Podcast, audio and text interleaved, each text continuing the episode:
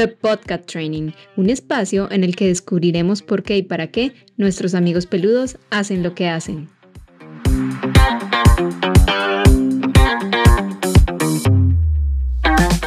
Hola Hernán, ¿cómo estás? Hola Mari, ¿cómo va? Muy bien. ¿Cómo están todos? Muy bien. Ayer nos estuvimos viendo, ¿no? Grabamos un, un episodio con el podcast de un tío que pues también lo vamos a subir por aquí por nuestras redes para que lo escuchen hablando de este proyecto.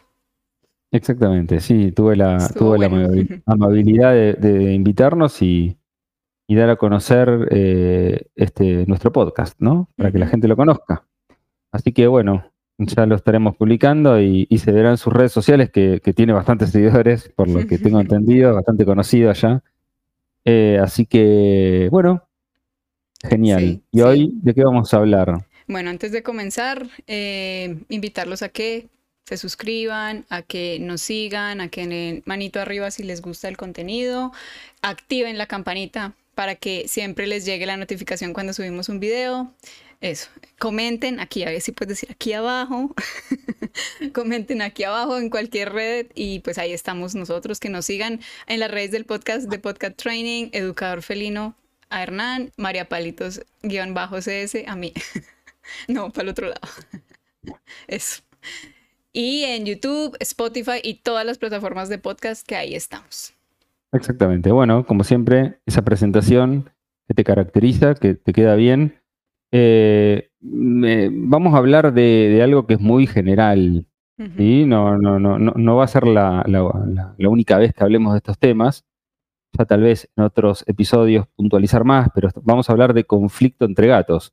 Digo, es muy general porque conflicto, entre gatos podríamos, son muchos, ¿no? Muchas, muchas formas de conflicto. Pero, pero vamos a un poquito a, ponernos en tema con, esto, que es otro de las, diría de las, de, de los motivos de consulta, ¿no? Bastante frecuentes, ¿no? Mis gatos se matan, mis gatos no pueden convivir juntos, mis gatos esto, mis gatos lo otro, bueno, eso llamamos conflicto entre gatos. Exacto, sí, muy, muy, muy a nivel general. Em, igual tampoco, para que lo sepan, vamos a dar aquí como pautas, ni, ni protocolos, ni hagamos A, B o C, sino simplemente vamos como a definir a qué nos referimos con conflicto entre gatos, qué tipo de, encuentros entre los gatos se pueden encontrar, eh, también hablar pues desde nuestra experiencia, desde los casos que hemos tratado y bueno, vamos a hacerlo qué, muy, qué variables pueden, claro, qué variables pueden mantener esto que llamamos conflictos, ¿sí? Eh, ¿Cómo podemos identificar esos mantener, e, e, esas variables que mantienen este tipo de conflictos? Primero, arrancar definiendo desde esta perspectiva a que llamamos conflicto entre gatos. Bueno, entre gatos es porque es entre gatos, pero a qué llamamos conflicto, ¿no? Yo podría ponerle una definición no de diccionario ni me acabo de ocurrir, que es básicamente una interacción que mantienen dos gatos o más, pero bueno, vamos a ponerle dos gatos, de las cuales se derivan conductas en ambos gatos que puede resultar para ambos gatos o para uno de ellos desadaptativa, desajustada, ¿no? Y afectar el bienestar. Entonces, partiendo de esa base de definir a qué llamamos conflicto, bueno, entender un poco más por qué puede ocurrir, en qué situaciones, qué puede mantener esos conflictos, pero partiendo de esa definición, ¿no? Para que se entienda. ¿Qué variables eh, pueden hacer más probable que eso se presente también, por ejemplo? Eh, a mí me gustó mucho, no recuerdo en qué episodio fue que tú lo dijiste, y me, lo hago aquí público, me he robado. tu ejemplo, el de la, el de la, metáfora de la, del mazo de cartas en la mesa. Ese, por ejemplo, es, importante tenerlo, tenerlo en cuenta, tenerlo presente. Y otra variable también importante que, pues, que tenemos que tener siempre, siempre eh, sobre la mesa es el tipo de animal con el que convivimos. Son gatos, no son perros, son gatos. Y eh, pues esas cosas pueden hacer más probable en ciertos contextos que conflictos de este tipo se generen. Sí, estamos hablando de animales que no, no, no, arrastran en su repertorio de conductas el hecho de interactuar con, con alta concentración de individuos. No son animales de grandes manadas, como sí lo son los perros y otros animales domésticos. Son más bien animales que naturalmente viven de forma solitaria y que las únicas interacciones que tienen con otros gatos es indirecta, es a través de marcas olfativas y cuando son directas pueden llegar a ser bastante este, agresivas, con lo cual son animales que si bien tienen una semilla social, porque son mamíferos, tampoco son animales acostumbrados a convivir en grandes grupos. Por eso, una de las razones generales más frecuentes de conflicto entre gatos es una gran concentración de gatos, sobre todo en espacios reducidos. Y ahí es donde entra la metáfora que, yo siempre digo, ¿no? Es como, eh, es como tener eh, es como tener mazos de carta, ¿no? Cada mazo de carta es un gato y cada carta de ese mazo es una zona territorial de ese mismo gato. Si yo distribuyo las cartas de un mismo mazo sobre una mesa, como las cartas son del mismo gato, no hay problema. Pero ahora si yo tengo dos mazos de carta y los distribuyo sobre la misma mesa y esa mesa es chica, muy probablemente esas cartas queden superpuestas. Y ahí es donde empiezan a haber los conflictos cuanto más mazos tenga, más probabilidades de superponer cartas y más conflictos hay. Entonces, una de las razones más frecuentes de conflicto entre gatos se da cuando tenemos muchos gatos y poco espacio. Sobre todo poco espacio enriquecido para contener esa cantidad de gatos. Yo siempre digo, nuestras casas no son ni colonias ni refugios. Entonces hay que tener cuidado. Entonces, recién acabo de cortar y entrar a, a grabar con vos y estoy trabajando en, un conflicto entre dos gatos, justamente en una casa donde la piba tiene 11 gatos. Mm. Mm. Y si bien tiene circuitos y todo eso, estamos hablando de 11 gatos. Mm. Entonces, identificar el problema se hace mucho más difícil. Además, porque, en este tipo de, casos trabajas con individuos, entonces prácticamente eh, no solo con individuos, sino con también relaciones entre parejas de gatos. Y si son tantos, ahí pues se limita muchísimo eh, el tema de trabajo individual. O sea, ahí hay que trabajar más que todo en el contexto. Sí, aparte hay que tener en cuenta que, por ejemplo, eh, un gato puede no acosar a otro, pero sí acosarlo cuando está con otro gato. Con lo cual ahí se arman combinaciones que son complejas. Entonces, eh, una de las primeras, uno de los primeros motivos generales de conflicto entre gatos puede deberse a la concentración de gatos en un espacio reducido. La falta de recursos, tener pocos recursos, alimento, bandejas sanitarias, rascadores, espacios de esparcimiento, y mal distribuidos. Porque yo puedo decir, no, yo tengo 10 bandejas sanitarias y tengo 5 gatos. Sí, pero las tenés todas en el living. O las tenés todas en un lavadero. Entonces, con que un, gato se ponga en la puerta a bloquearle el acceso al recurso a otros, y puede ser motivo de conflicto. Entonces, no, es la cantidad, sino más bien la distribución funcional de la cual hablamos en, en el capítulo de circuitos. En uno de los episodios. Que de hecho en ese episodio también donde hablaste de, del ejemplo de la mesa, hablamos que una forma de extender ese territorio es coger hacia arriba. Claro, pensar, en, pensar en vertical, claro. Pero vuelvo a repetir, de nada sirve llenar la casa de estantes si esos estantes no tienen una función. Exacto.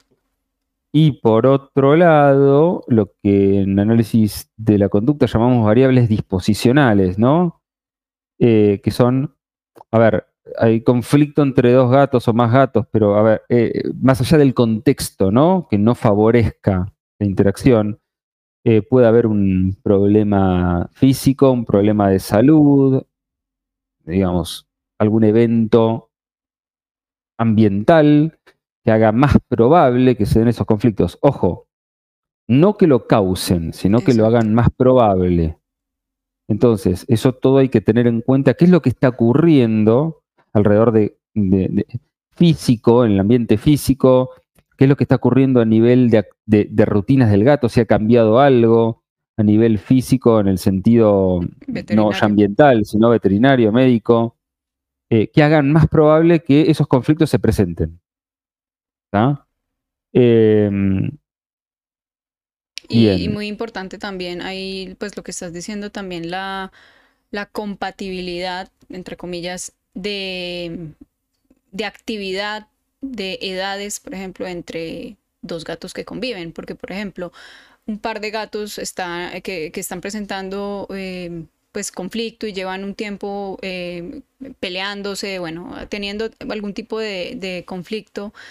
Em, y uno va y pregunta, indaga y se da cuenta que, por ejemplo, uno de los gatos es un gato de 10 años con incluso problemas eh, de la boca, eh, que tiene mucho dolor y mucha incomodidad, que es un gato que no es muy activo, y llega un gato joven, uno, dos años, muy activo, o un bebé, un cachorro, eh, que lo que quiere es interactuar, acercarse a ese otro gato, muy probablemente ahí va a haber un conflicto, porque pues el otro gato es primero no tan activo y segundo tiene algún malestar. Entonces puede ser más probable que pues quiera alejar al, al otro gato bufándole, gruñéndole. Claro, e- ese malestar puede ser una variable disposicional que incremente las probabilidades de que ante el acercamiento de este gatito la respuesta sea exagerada, ¿no? Agresiva o eh, también la historia de aprendizaje, un gato adulto que ha pasado toda su vida solo y de repente le ponen un gatito que salta para todos lados,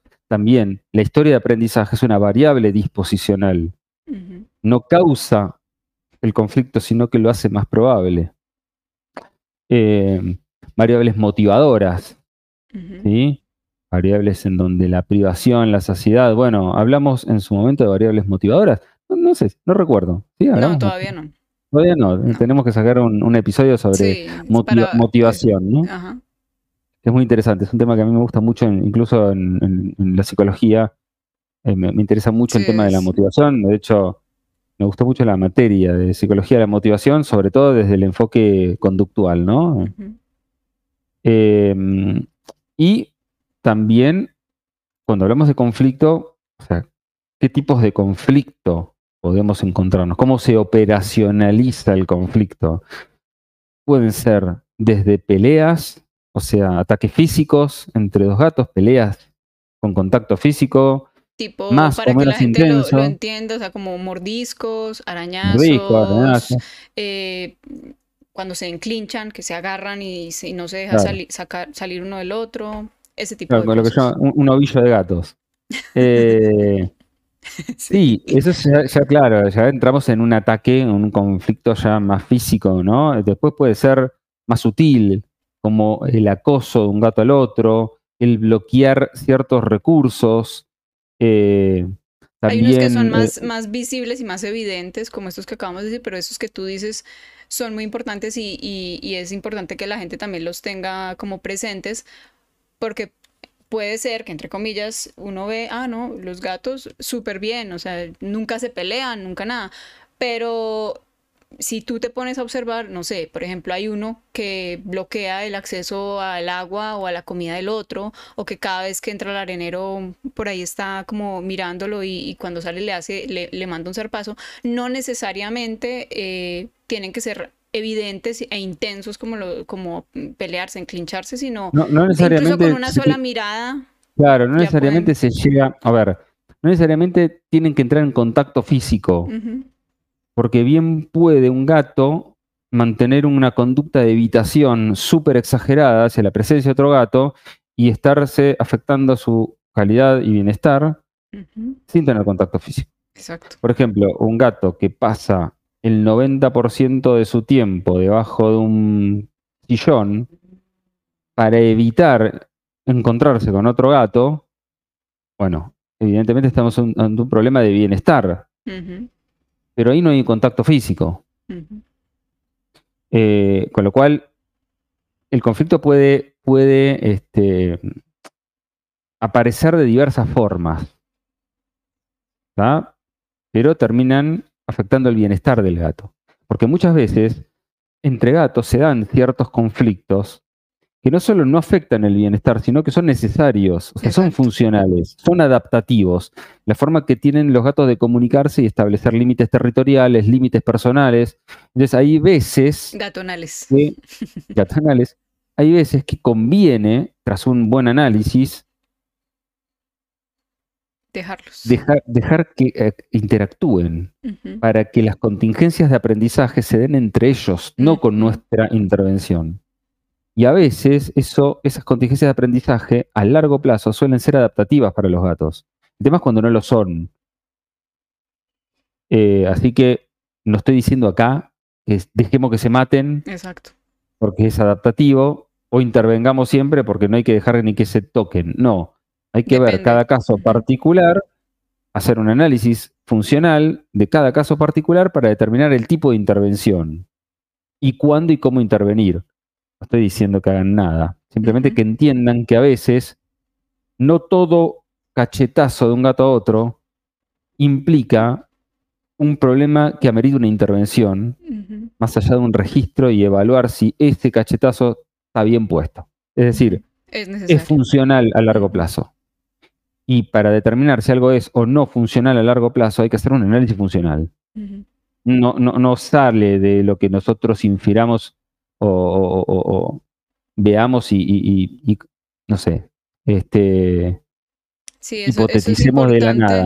Eso es importante en porque, porque muchas veces la gente consulta eh, pensando que tienen un conflicto impresionante con sus gatos y cuando me cuando contactan dicen, ah, bueno, pero tú me garantizas que se la van a llevar bien. Yo no te puedo garantizar nada, yo primero tengo que hacer el análisis y tengo que ver qué es lo que está pasando. Y a veces mm, se da uno cuenta que hay que explicarle a la persona que tenemos que dejar que las cosas pasen, pero siempre con un acompañamiento, no solo pues del profesional, sino el entrenamiento de los gatos. Porque todo ese tipo de, de- de conductas que estamos diciendo que de pronto hay que dejar que pasen, no es coja los gatos, enciérralos y déjelos que se maten, sino Claro, que, claro. hay que, tiene que tiene que ir acompañado pues de, de- de un entrenamiento, pues que Sí. no vamos a hablar en este capítulo de eso, pero que sí es muy importante eh, pues tenerlo en cuenta. Y también es importante entender que como profesionales nosotros no garantizamos el éxito de la intervención, porque intervienen un montón de variables, pero sí garantizamos que si funciona van a saber por qué, y si no funciona van a saber También. por qué. Eh, y bueno, y estaba pensando en algo que se me salió, o sea, se me fue. Eh, también, ¿cuáles son las razones, las causas, las consecuencias de determinados comportamientos que pueden llegar a mantener esos comportamientos, ¿no? Ujú. Eh, mi gato típico, mi gato desde que se peleó con su compañero, su hermanito, eh, pasa más tiempo en la cuna. Pero cuando pasa tiempo en la cuna, vos qué haces? y yo lo alimento ahí arriba, le estoy acercando la comida o el sillón. O un armario o debajo de la cama. Claro. ¿No? Esta- Estaríamos este, presumiblemente reforzando esa conducta. Y la otra es, tuve un caso, ¿no? Mi gato, desde que se peleó con los demás gatos, le abro la ventana para que salgan al jardín y salen todos y él llega y se frena. ¿Y qué hacía la persona? Lo agarraba a UPA, acariciaba y lo llevaba a ella al lugar donde están todos ahí. Entonces, hizo es como la escalera mecánica. o sea, Ujú. freno y me agarras y me llevas UPA. Habría que ver si eso es lo que no está reforzando que el gato no avance y no el miedo, un hipotético miedo a. Porque siempre se le adjudica miedo a, ¿no? Mi gato se esconde y pasa tres horas debajo de un sillón. Cuando vos haces un análisis, de las tres horas, dos horas y media está durmiendo la siesta. Entonces no es miedo a, es porque debajo del sillón posiblemente esté más fresquito. Ojo con lo que también observamos y las hipótesis que sacamos sin hacer un análisis más profundo, ¿no? De, del por qué o el para qué. Porque si no, estamos infiriendo siempre que conflicto, miedo. No, yo cuando era chico no me bancaba a mi tía y me quedaba encerrado en el cuarto dibujando, no porque le tuviera miedo a mi tía, porque sencillamente no quería tener ni entrar en contacto con ella. Con lo cual, no, el que me ve afuera, no, se encierra en el cuarto, pobrecito, porque tiene miedo. Hay que darle floxetina. No, no se la banca y prefiere estar dibujando en el cuarto hasta que se vaya. Simplemente. Entonces, ojo con las interpretaciones intuitivas que hacemos de las conductas y no en base a análisis. Em, y, bueno, y cómo se interviene un conflicto, ya te digo, de muchas maneras y va a depender mucho de cada situación particular, desde, ojo, no intervengas, pero sí analiza esto, analiza este tipo de conductas, analiza cómo van evolucionando en X cantidad de días. No es que como profesionales nosotros no le decimos, déjalos. Decimos, ojo, no intervengas de esta manera, pero puedes intervenir de esta. O y, en, el, en, el, transcurso de este lapso de tiempo, observa esto y esto y esto. Tanto medí frecuencia, intensidad. O sea, damos siempre pautas. No intervenir no es, no, no hagas nada que se maten. Eso es una burrada. No intervenir es, ojo, no intervengas haciendo lo que venías haciendo. Pero sí hace esto. Y observa. Exactamente. Porque lo que venías haciendo posiblemente esté perjudicando esa interacción. ¿Por qué? Porque vos no te das cuenta, pero estás eh, implementando leyes que no están bien implementadas en este caso. Eh, leyes, procedimientos, ¿no? Procedimientos en base a leyes que regulan estas conductas. Y cada intervención amerita desde eh, evaluar en qué contexto suelen ocurrir los conflictos, qué, los, qué estímulos provocan o evocan conductas, para ver si se trabaja sobre el antecedente, eh, eh, evaluar qué variables están manteniendo la conducta, si es por reforzamiento positivo, es decir, a través de esas conductas los gatos acceden a, o reforzamiento negativo, a través de esas conductas los gatos evitan a. Y siempre entender que, aún hablando de interacción entre gatos, siempre estamos hablando de conductas individuales. Si yo tengo un gato A que se pelea con el gato B, yo necesito entender el por qué y el para qué el gato A hace lo que hace y por qué el gato B hace lo que hace. Y en una de esas, intervenir en el gato A y en el gato B de forma distinta para lograr que ese conflicto desaparezca, porque el conflicto no es otra cosa que la relación entre esas dos conductas. ¿Se entiende? En vez de trabajar sobre el conflicto, se trabaja sobre cada conducta de gato. De hecho, una conducta de gato puede ser el discriminativo de la otra, a la cual el gato responde y esa respuesta puede ser un discriminativo, es decir, hay una, hay una interacción constante que también hay que analizarla. Estamos hablando de conductas. Entonces, no es, bueno, voy a eh, darle atún a mis gatitos para que se amiguen. No vamos a llegar. A, siempre intervenir o a siempre meterme y separarlos, no dejarlos. Eh, o, dejar que se maten hasta que se acostumbren, cosa que lo he escuchado y es una terrible pavada. Eh, no, no es ni dejar, ni hacer, ni esto. nada es si no se hace un análisis previo. No podemos arrojar dardos a un blanco sin entender bien qué variables hacen que el dardo llegue al blanco o no. Porque si no, eh, estamos inventando, estamos probando, estamos viendo si el azar nos ayuda, si surge algo. Y cuando hablamos de conflictos que pueden, pueden empeorar, y perjudicar el bienestar de, nuestros gatos, no tenemos, no podemos permitirnos probar a ver qué pasa. ¿Sí? Tampoco llegar al extremo de, ah, no, los gatos se, pelean, vamos a medicarlos. Porque no estamos hablando de ninguna enfermedad. Que dos gatos se peleen no implica ninguna enfermedad, ninguna patología. Y nosotros somos una variable muy importante en ese, en ese contexto. Nosotros somos una variable importantísima, claro. Nosotros somos una variable importantísima, sepamos o no por qué. Exacto. ¿Sí?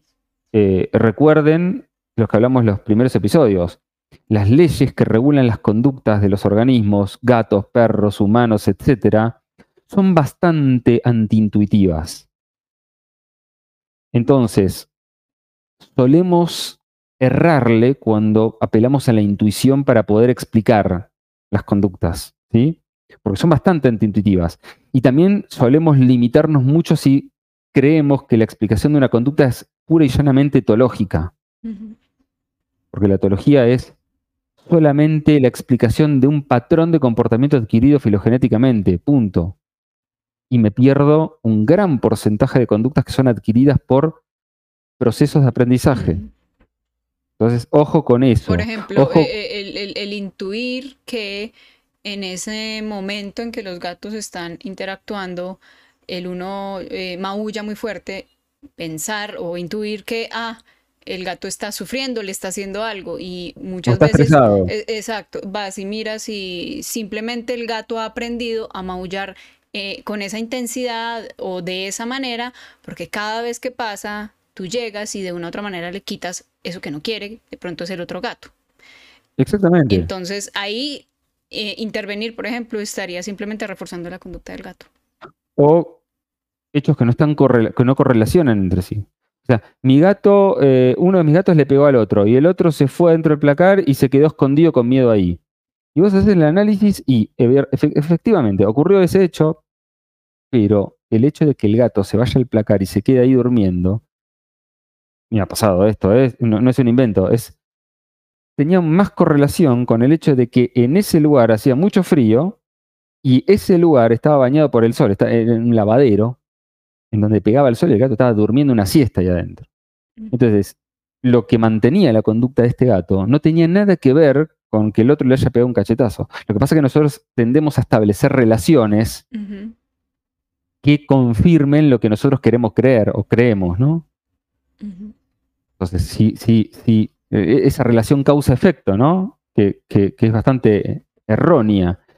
Si mi gato le pega al otro y el otro se esconde, es porque se esconde por miedo a este, ¿no? Esas relaciones que no tienen ningún sentido en muchos casos. Eh, y aparte, hablar de causa-efecto en conducta es medio arriesgado. Se habla de correlaciones, ¿no? Estadística, no, no de causa y efecto. No es mecanicista, ¿no? Y es sino. importante, obviamente, el espacio tem- temporal también. O sea, que ah, Claro. le pegó a las 3 de la tarde, a las 4 Hmm. el gato fue a dormir al, al- al armario y lleva hasta las 6 y no ha salido porque le tiene miedo. No O cada vez que, cada vez que lo ve a este gato, se esconde. Primero estamos infiriendo que se esconde y no que se dirige a un lugar. Y cuando no está el gato, también. Entonces no hay ninguna correlación. Exacto.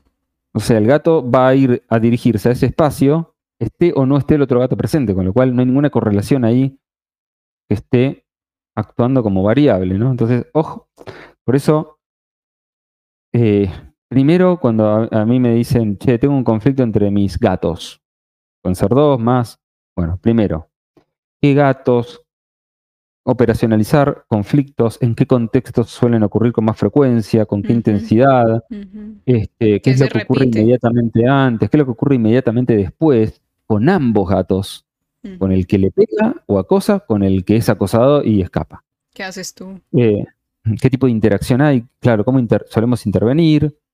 Eh, ¿Quiénes están presentes? Bueno, un montón de información que pido en un análisis como para establecer correlaciones un poco más pegadas a datos y no tan inferidas como mi, gato tiene ansiedad, mi gato tiene miedo, mi gato escapa, el otro lo quiere matar, eh, Lo odias, no se detestan. lo odia, se detestan, este, con lo cual ahí entra en juego, sobre todo con conflicto entre gatos, el análisis funcional es fundamental para todas las conductas, pero es fundamental porque es lo que nos va a sacar de la nube de, de interrogantes, ¿no? De, esa, de, esa- de ese caos de, de situaciones, nos va a poner un poquitito Sí, eh, y muchas veces en, en las ordenados. consultas, en las consultas cuando eh, te dicen, no, es que se odian, se pegan y, y ya tú empiezas a, a- a preguntar y a decir, muchas veces yo incluso les digo, si tú no sabes, menos yo. Necesitamos la información, o sea, porque tú eres quien está ahí en el contexto todo el tiempo y el que puede hacer una pausa en el camino y empezar a, a registrar y analizar todo lo que está pasando, porque yo magia no tengo y no sé, no tengo ojos allá. Otra, otra conducta incluso eh, importante Y que una cosa puede... importante, más allá de que nosotros seamos variables que pueden de alguna manera tener un efecto en, las- en las conductas de nuestros gatos, en este caso estamos hablando de conflictos, variables que pueden ser muy directas, ¿no? Muy, muy este, evidentes. Intervenir cada vez que sucede algo y también ya entro más en el área de la psicología, que es lo que estudio, nuestros sesgos también pueden interferir con la observación claro. y lo que nosotros creemos que estamos viendo de nuestro gato. Entonces, a mí me interesa mucho también la historia de aprendizaje de esa persona, Mm. ¿no? Eh, para entender si lo que está observando esa persona se acerca o se aleja de la, del dato, ¿no? De lo que sucede realmente. Eh, me ha pasado en una ocasión de decirle a una persona, vos no vas a hacer la introducción de estos dos gatos, lo va a hacer tu pareja. Por Mm. tipos de reacción que tenía esa persona y lo tomó muy bien y hoy los gatos están juntos. Y me agradeció que yo le haya dicho eso. Porque Sí. si seguíamos trabajando con esa persona, no iba a llegar a ningún... El problema no eran los gatos, el problema Sí. era cómo esa persona reaccionaba a ciertos estímulos. Y eso también tiene que ver con un análisis funcional a la persona. Claro. Entonces, eh, es muy importante tener en cuenta que nosotros somos variables evidentes o no tan evidentes. Entonces, cuando a mí la persona me dice, no, pero yo que los conozco sé que esto no sucede, yo todo eso me interesa lo que dice, pero lo pongo en entre comillas. ¿Por qué? Porque quiero ver si eso que me está diciendo está de alguna manera sesgado por cumple alguna función en el... expectativas, historia de aprendizaje, ¿sí? objetivos, motivaciones, etcétera, que hacen que todo lo que me dicen no, es, no correlacione con la realidad.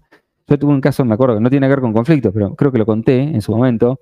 Una persona me dice, "No, mi gata me mea por toda la casa. Estoy desesperada, me mea por toda la casa. Y después de hacer todo un registro, la gata hacía pichín alrededor de la bandeja sanitaria dentro del baño. Y solamente observando el registro objetivo, la persona se dio cuenta que lo que ella creía era error, errado, totalmente errado. ¿Eso significa que no es un problema? No, es un problema que logramos corregirlo, pero no es lo mismo. Mi gata me mea por toda la casa a que mi gata me hace pichín fuera de la bandeja sanitaria, al lado, Al lado. en el baño. Hay una gran diferencia. O que mis gatos se matan cuando vos sueltan pelos, se matan, se matan, y cuando vos analizás videos, registros, todo- los gatos tienen una forma de interactuar esperable entre gatos. Y si pierden pelo, no pasa nada. Si tuviesen escama, los gatos también sacarían escama. Digo, no pasa nada que salten un poco de pelos. ¿Sí? Sí, no ese es el. También problema. la, el- el- el- la sensibilidad de, eh, de las personas ante ciertas, de ciertos estímulos es es súper importante eso que estás diciendo. Porque si terminan... ¿Qué pasó? No, no, no, no, me acordé de, un, de, un, de, un- de una anécdota que me pasó antes de ayer con mi gata Liana. Ah, sí. Liana es muy espamentosa, ¿viste? Es una gata que ¡ah, guau! es muy espamentosa, es una artista de circo, ¿viste? La tipa la tiene clara. Y yo, la, ya la conocemos. Sí, sabe lo que le funciona. Ya la conocemos. Y mis gatos también, ni, ni bola le dan. Cuando bufa, hace espamento. Eh, estaba abajo yo. No, estaba arriba. Pues este es el segundo piso. Estaba arriba y de repente escucho de Liana, pero unos gritos que hasta yo que estoy acostumbrado me sorprendí. pasa? Dije, Se está peleando con, seguramente con Aixa, que es mi gata más chica. Siempre pasa eso. Y mi mujer me grita abajo. Ojo que no le está haciendo nada, ¿eh?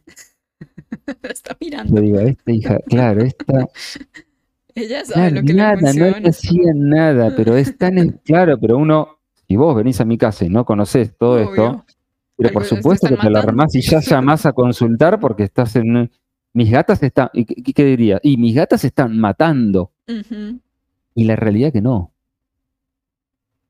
¿Entendés? Entonces, está bueno consultar, por supuesto, ¿no? Pero, digo, no apresurarse a dar un diagnóstico conductual si no se tienen las herramientas metodológicas y científicas para entender cómo operan esas conductas. Y no precisamente son tan intuitivas. No, hay, por ejemplo, lo que iba a decir, una conducta que se puede presentar en este tipo de conflictos que de pronto la gente incluso no la, no la correlaciona con eso. Es, por ejemplo, la micción por fuera de la bandeja, que los gatos se orinen por fuera.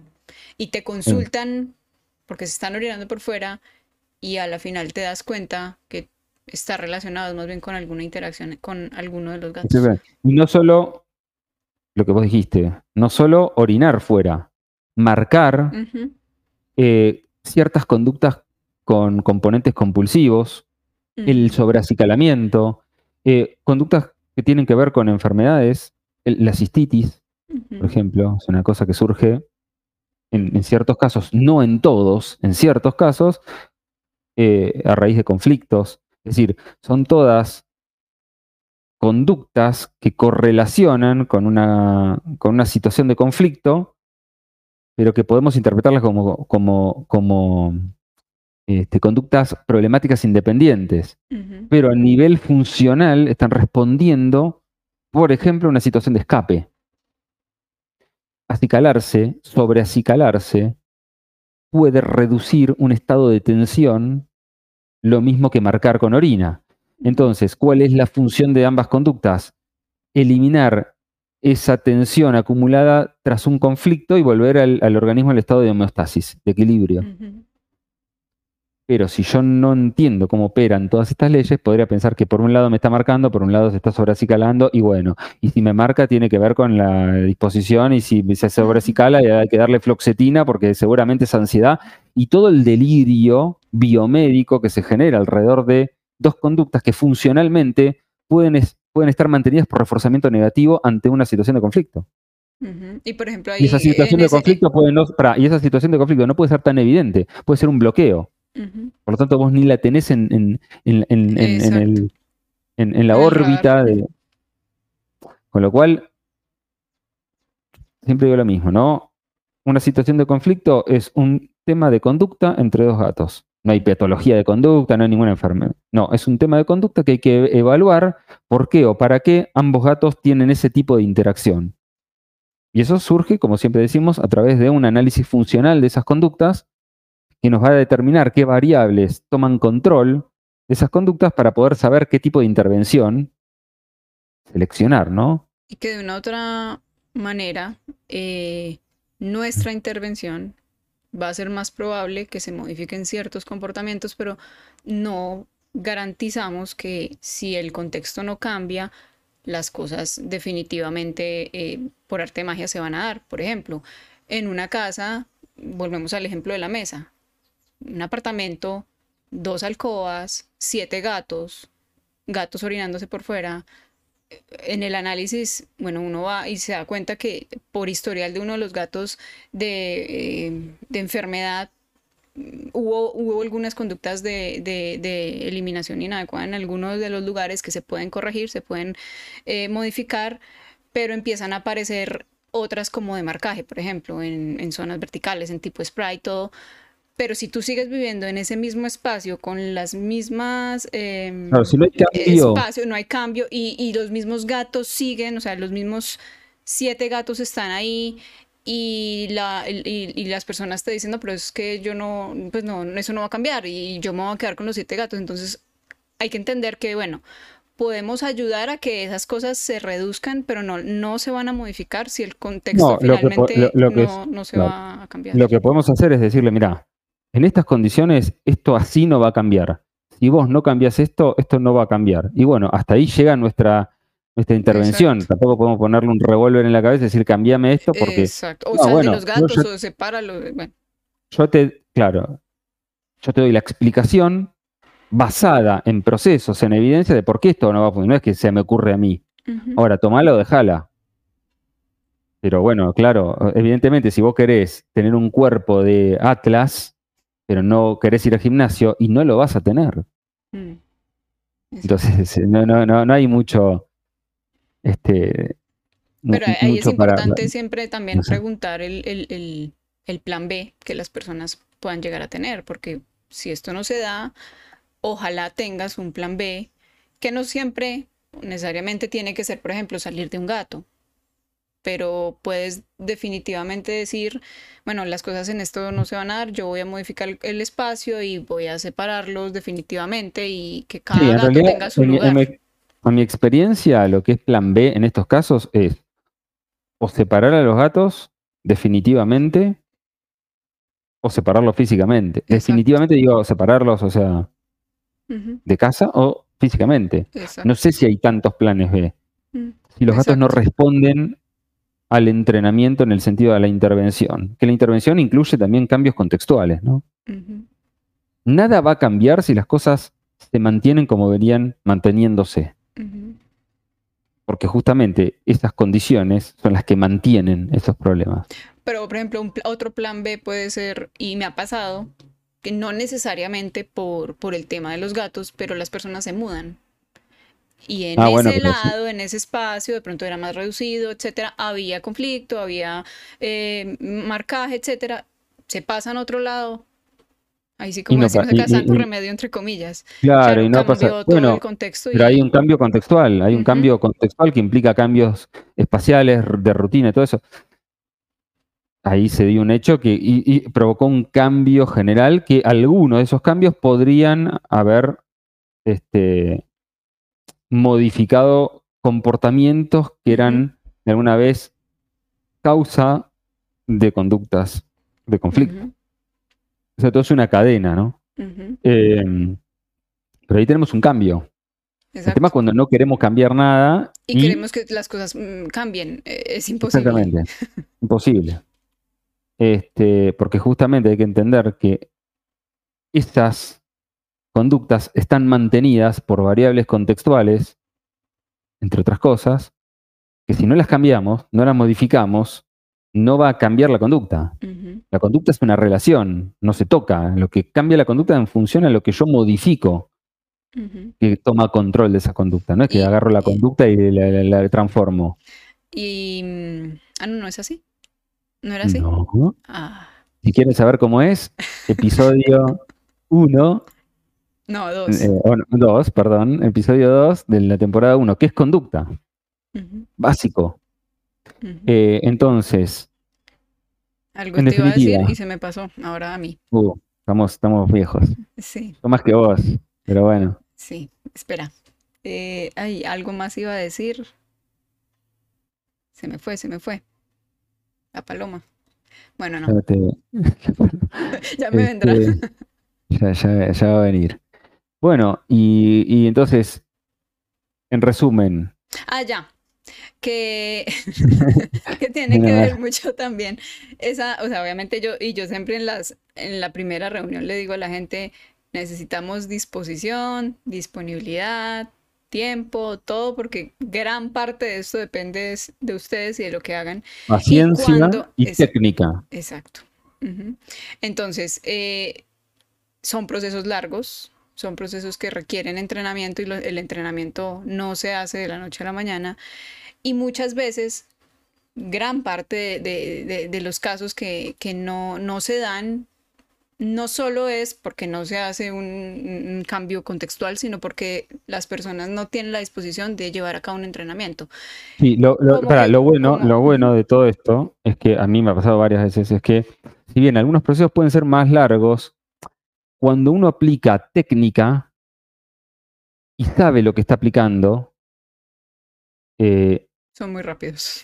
Se identifican rápidamente avances y eso funciona como reforzadores de la misma conducta de seguir trabajando, ¿no? Exacto. No es que el avance lo vemos recién a muy largo plazo. Se identifican avances porque sabemos lo que estamos haciendo, no estamos tirando dardos al aire y esos avances son reforzadores muy potentes. Sí, exactamente, a eso iba. Que cuando las personas siguen tus indicaciones casi que al pie de la letra y se dan cuenta de, que se avanza muy rápido, pues reforzador para ellos y reforzador para nosotros también. Eh, que, claro, ven el cambio muy rápido. Y muchas veces me han dicho, no, yo no, no creí eh, que esto ni siquiera se pudiera modificar, no lo puedo creer, o sea, es increíble. Sí. Y también, cuando las cosas no funcionan, cuando se pasa todo el proceso, las mismas, los mismos tutores te están diciendo que no funciona y saben por qué. Vos ni siquiera les tenés que decir. ¿Por qué? Porque creo que vos haces lo mismo. Yo implemento algo que en terapia de, clínica, en psicología, se llama psicoeducación. Es decir, mm. vos das pautas, pero explicás la base de esas pautas. ¿Por qué la estás dando? Con lo cual, la persona que llega a un, a un, a un determinado este, etapa, una determinada etapa, ya está entendiendo mucho más de lo que sucede, los procesos que están operando ahí. Entonces, cuando las cosas no avanzan, ya ellas mismas te dicen, mira, no está avanzando seguramente por esto. Exactamente. No he tenido el tiempo, no he hecho nada, no he cambiado. Y yo sé que ya ellos solitos hacen... Distinto es cuando vos das pauta, pauta, pauta, no explicas por qué, no sabes, a ah, veces, muchas veces no sabes ni por qué, y después decís, no, esto no está funcionando, y la persona dice, pero pará, loco. Espérate que escriba para el protocolo. ¿Cómo es que es? Claro. A, B, C. Claro, las recetas. No, en general cuando haces análisis funcional, explicás el análisis funcional, explicás el registro, por qué, qué es lo que tiene que observar, cómo lo tiene que... Cuando llegan a una determinada etapa, la persona ya Yo he tenido personas que me han dicho, tutores que me han dicho, mira, de lo que me pediste hice este cambio que me pareció, conociendo mis gatos mejor. Está, bien, está perfecto lo que Exacto. Porque lo hiciste en base a tu conocimiento de tus gatos, pero con la técnica adecuada, porque la entendiste. Eso es fundamental, es bárbaro. Para mí me encanta trabajar así. Me encantas también, sí, con ese tipo de este, personas eh, me encanta, me encanta porque. Y, y muchas veces, obviamente, uno refuerza la conducta de la persona y obviamente yo les digo, me encanta trabajar con ese tipo de gente porque captaste lo que te, lo que, lo que te, lo que te dije y lo usaste en pro de aplicarlo en tu día a día, porque yo no estoy ahí. Es que yo no estoy viviendo 24/7 contigo. Tú tienes que aprender para poder saber cómo aplicarlo en tu contexto. Y yo siempre les digo, no me interesa quedarme siendo indispensable de nadie. Ay, ¿qué hago acá? ¿Y mm. qué hago acá? No, a mí me interesa que tú aprendas y que de ahí para adelante claro, tú apliques. Hay que entender que, que la función nuestra es darte darle las herramientas a los tutores para que mejoren la calidad de vida de su gato, gata y la de ellos. Eh, que no queremos perpetuarnos en la eterna consulta, eh, aparte es totalmente improductivo y antiético, eh, y que el reforzador que mantiene nuestra conducta es el éxito de lo que estamos haciendo, no el sueldo que estamos... Digo, es importante entender qué refuerza y qué mantiene nuestro comportamiento y es lograr una mejora en la calidad de vida de, tanto de los tutores como, por supuesto, primero están los gatos. Este, con lo cual, no nos interesa eh, recibir 800 eh, casos diarios y que nos paguen y nos paguen y nos paguen si a la final no estamos. No, no, no, lo que nos interesa es, avanzar y decir, bueno, esto lo mejoré, esto. Este, así que, ¿algo más? sobre conflicto. Eh, eh, aclaramos de nuevo, ¿no? Esto es una como un repaso, una visión muy general de lo que son los conflictos entre gatos y después, obviamente, en, distintos episodios podemos este, hablar más eh, puntualmente de conflictos específicos, como por ejemplo el bloqueo de recursos o peleas o este, persecuciones, acosos, ir, más, pero para que se entienda un poquito qué es conflicto en general, ¿no? Y por qué pueden darse o, o, qué variables están ahí operando. Sí, muy seguramente en, más adelante en episodios de entrenamiento vamos a tocar este tema con seguridad. Sí, seguramente saquemos episodios de intervención, ¿no? Donde podamos dar ciertas pautas de intervención generales, pero sin una base mínima de lo que estamos hablando. ¿Viste? Mm. No tiene sentido. Yo siempre digo lo mismo. Si vos agarras 10 cirujanos y les decís a los 10 cirujanos, entre todos los instrumentos, pasame el escalpelo, los 10 cirujanos van a agarrar el escalpelo y lo van a pasar.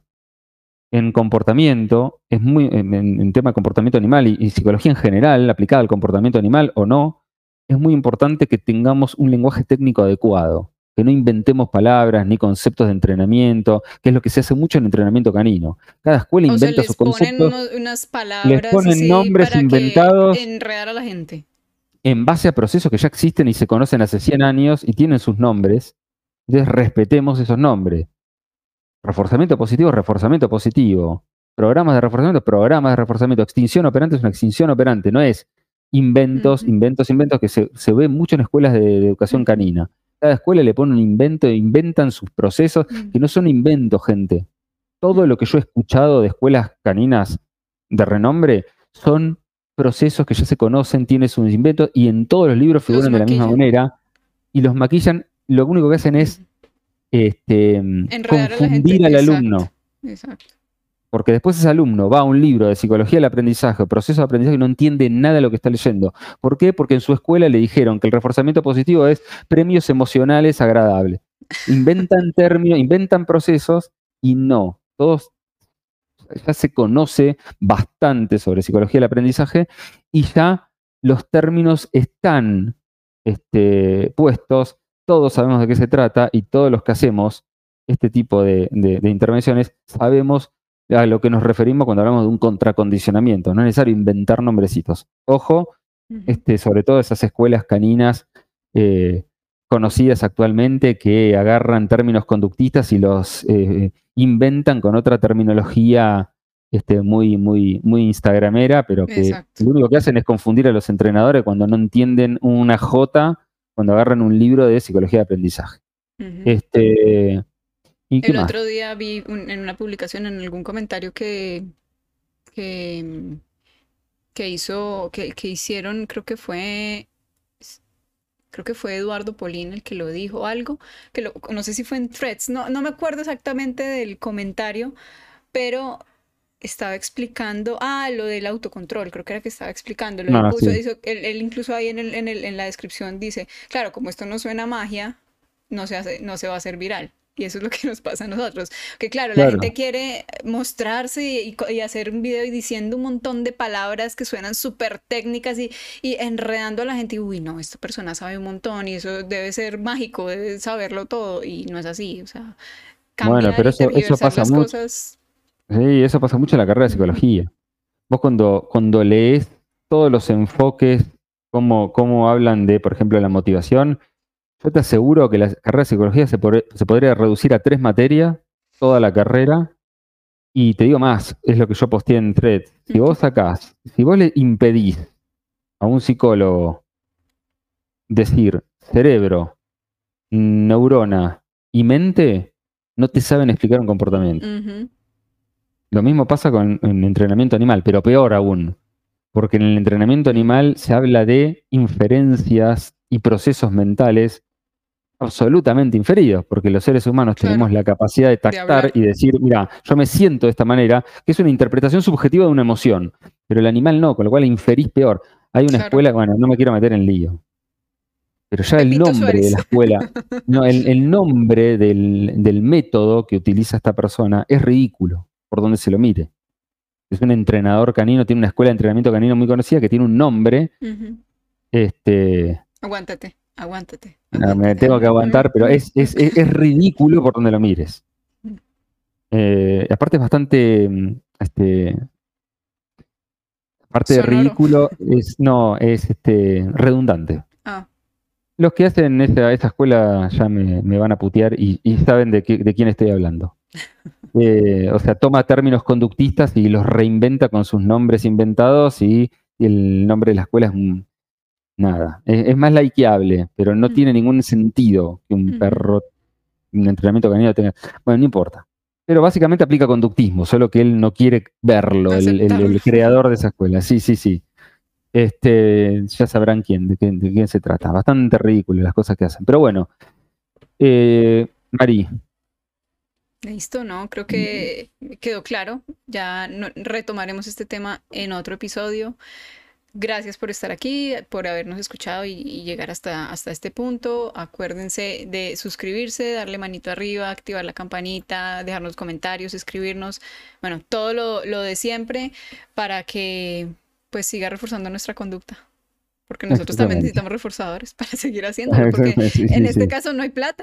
Entonces. No, no, no, no, es todo fuerza pulmón. Y entender que eh, en, episodios eh, siguientes vamos a hablar de ciertos conflictos con más, eh, más atención, ¿no? Con más detalle. Porque, bueno, ahora queremos grabar algo más general, ¿no? Cuando se habla de conflicto, bueno, ¿a qué nos referimos con conflicto? Sí, tal eh, vez esa sea nuestra temporada 3, pensándolo por ahí. Exactamente. Y decirle a la gente que estamos pensando en invitar también otros profesionales, ¿no? De otros rubros. A que si quieren nos, dejen sugerencias eh, en cualquiera de nuestras redes o aquí en el mismo en el canal. Claro, gatos y comportamiento. No me vengan con ballenas azules y la migración de la ballena, o sea, de gatos y de comportamiento.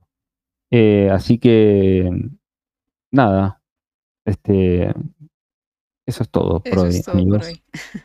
Bueno, ah, nos vemos. Que también te suena bonito. ¿Qué? Eso es todo por hoy, amigos. Eso es, todo por hoy, amigos. No, no, tengo una voz de mierda, pero bueno, no importa. Es lo que, es lo que así, así, así. Esas fueron las contingencias mías eh, ontogenéticas. Bueno, bueno, hermano. Entonces nos vemos, en la próxima. Nos vemos en la próxima eh, en el próximo episodio de, Podcast Training. Nos vemos. Chao. The Podcast Training, un espacio en el que descubriremos por qué y para qué nuestros amigos peludos hacen lo que hacen.